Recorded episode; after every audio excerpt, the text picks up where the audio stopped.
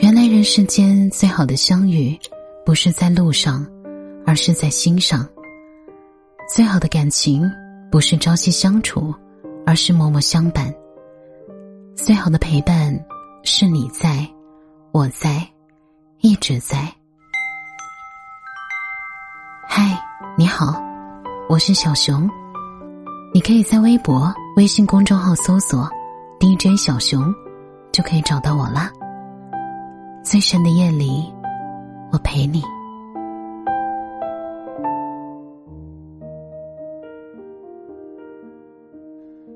你知道三秒钟有多短吗？只够心脏跳动四下，只够打一个哈欠，只够与爱人匆忙的拥抱一下。但每隔三秒钟，世界上就会增加一名阿尔兹海默症患者。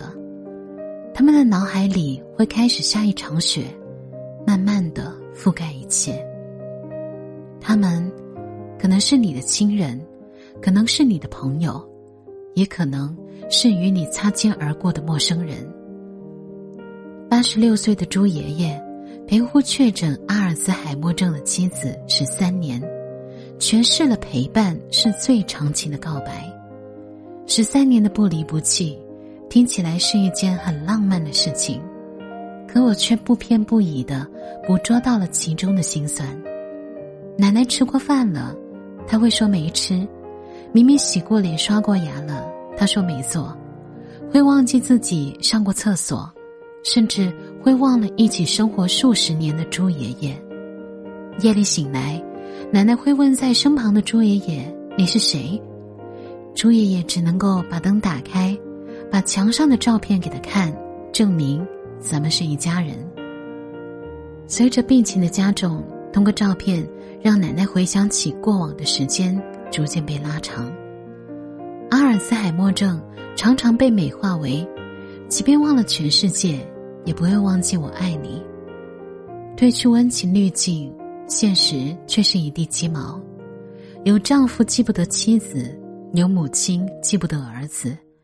他们会忘记爱，也会认不得爱人，这才是大多数阿尔茨海默症患者的现状。我的外公也是一个阿尔茨海默症患者，我能够明显的感觉到他的记忆在脑海当中像被橡皮擦一样一点点擦去。外公记错日子，准备出门赶集，我掏日历告诉他，明天才赶集呢，不过我们可以去遛弯。他才恍然大悟，外公把我当成陌生人。我掏出合照，做完自我介绍，他才认出我。作为阿尔兹海默症患者的亲属，我最怕的事情不是反复的唤醒外公的记忆，而是我担心他走失，找不到回家的路。我记得有天下午，外公在大家忙活的时候，自己一个人出去了。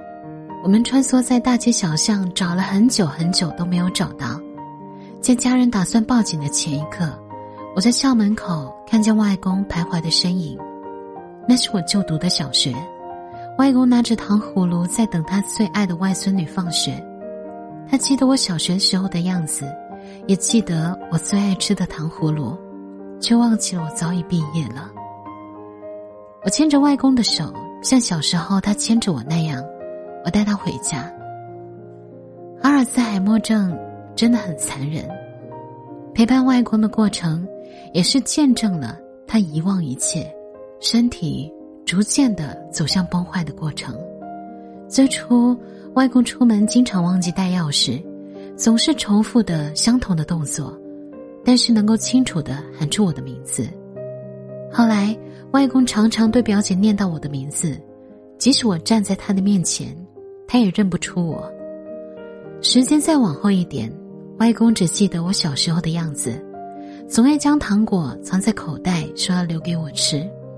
直到去世之前，外公完全不记得我的存在，甚至忘了自己是谁。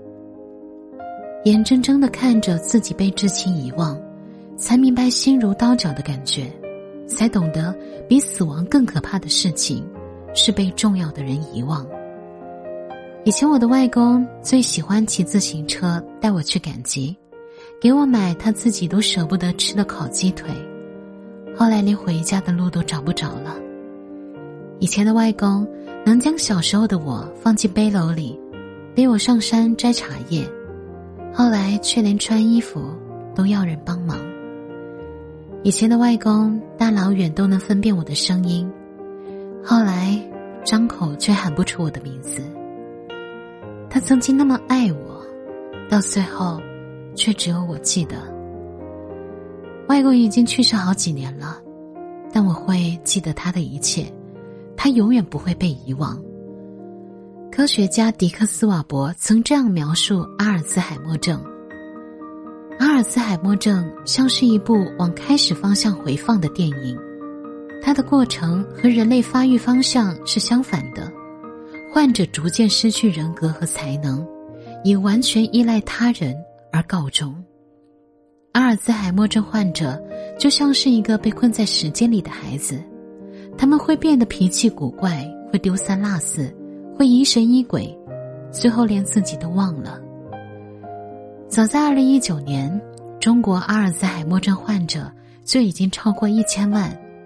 我们与阿尔兹海默症真的距离很近。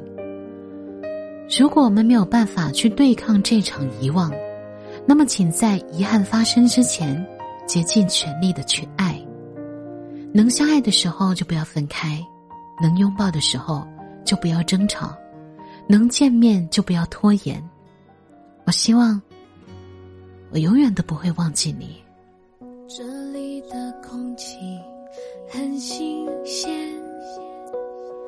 这里的小吃很特别，这里的 latte 不像水。这里的夜景很有感觉，在一万英尺的天边，在有港口 view 的房间，在讨价还价商店，在凌晨喧闹的三四